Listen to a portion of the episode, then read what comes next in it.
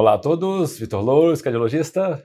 Pessoal, é muito conhecido a relação do sal de cozinha, o sal comum aí, o cloreto de sódio, com a hipertensão arterial. Ou seja, o aumento no consumo de sódio está diretamente relacionado com o aumento da nossa pressão arterial, correto? Mas é pouco discutido os benefícios, ou seja, os possíveis benefícios do potássio em relação à pressão alta. Então, com certeza é um assunto aí que vale discutir.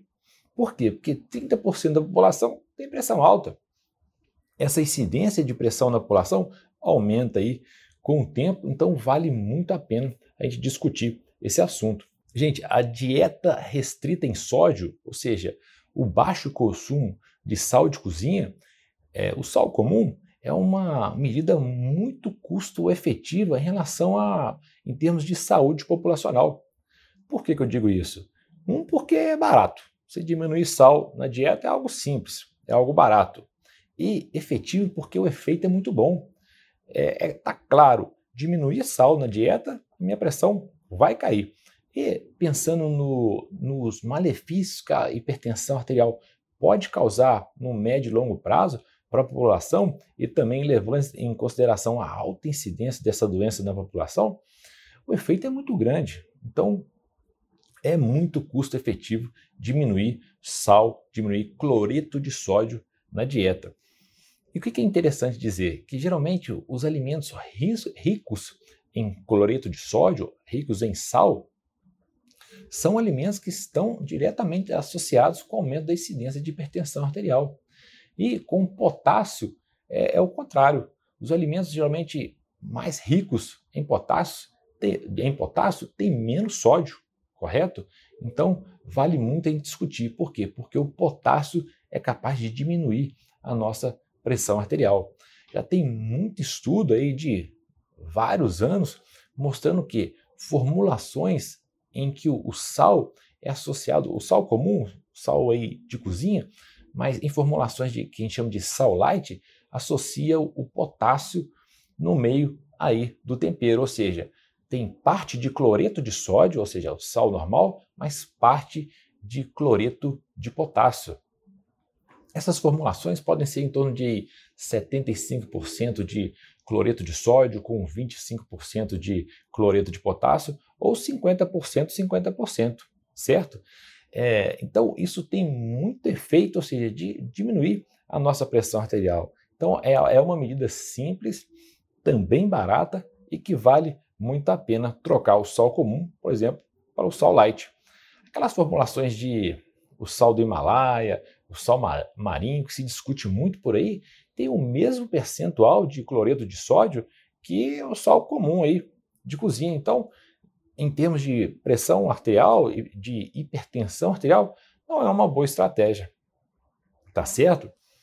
Lembrar que esse efeito de diminuir a, a pressão com acrescento aí de, de potássio nas formulações, de diminuindo o sódio nas formulações, ele é mais pronunciado nos indivíduos que já são hipertensos, correto? E se eu for pegar esses indivíduos que são hipertensos, só essa população, nos indivíduos idosos e nos negros, esse efeito é mais é mais intenso ainda, certo? E mas isso quer dizer que, por exemplo, aquele indivíduo que não é hipertenso, não deveria, por exemplo, usar o sal light? Não. Por quê?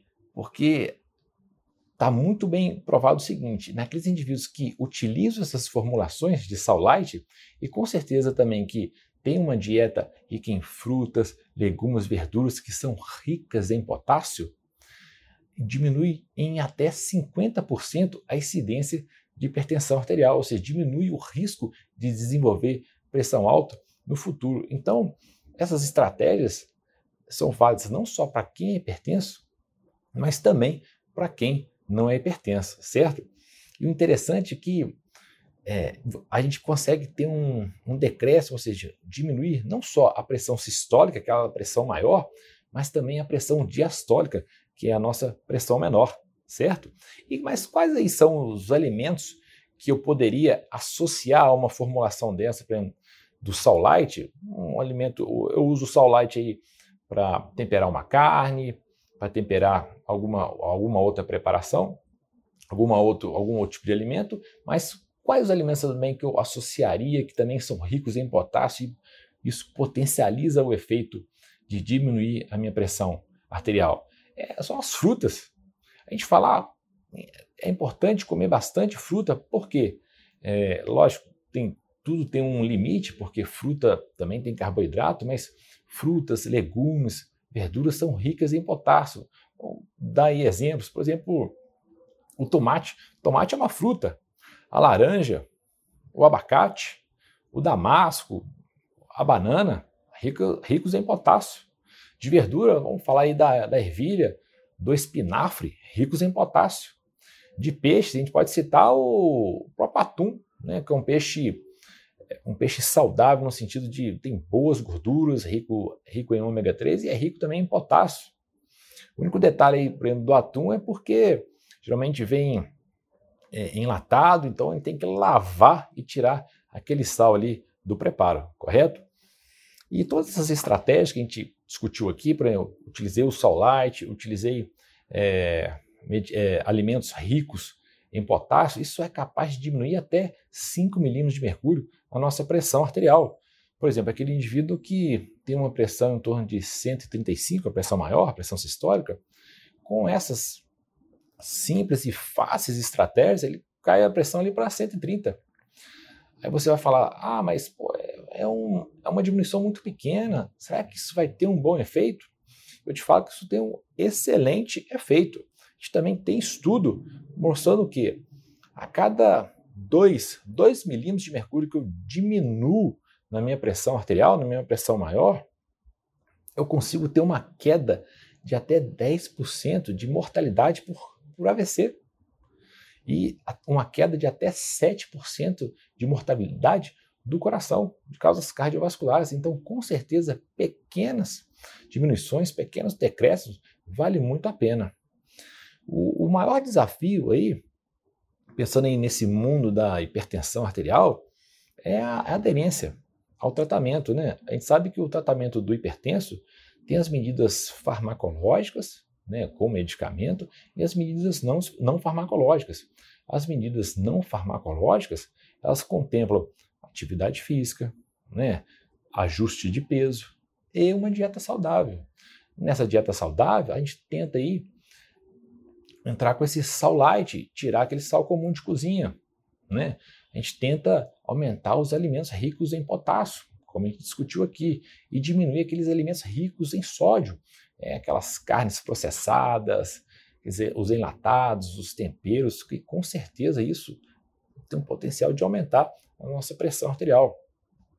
É interessante dizer também, aqueles indivíduos, os que a gente chama de os renais crônicos, aqueles indivíduos que já têm uma doença renal avançada, esses têm que tomar cuidado com qualquer tipo de ingesta maior de potássio. Por quê? Porque muitas vezes já tem um potássio no limite superior. Então, esses indivíduos é interessante que conversem com seus médicos anteriormente, tá certo? Mas o importante, no final, é ter um bom controle da hipertensão arterial, porque isso, no médio e longo prazo, faz muita diferença para a vida de todos, tá certo? Grande abraço, valeu, tchau, tchau.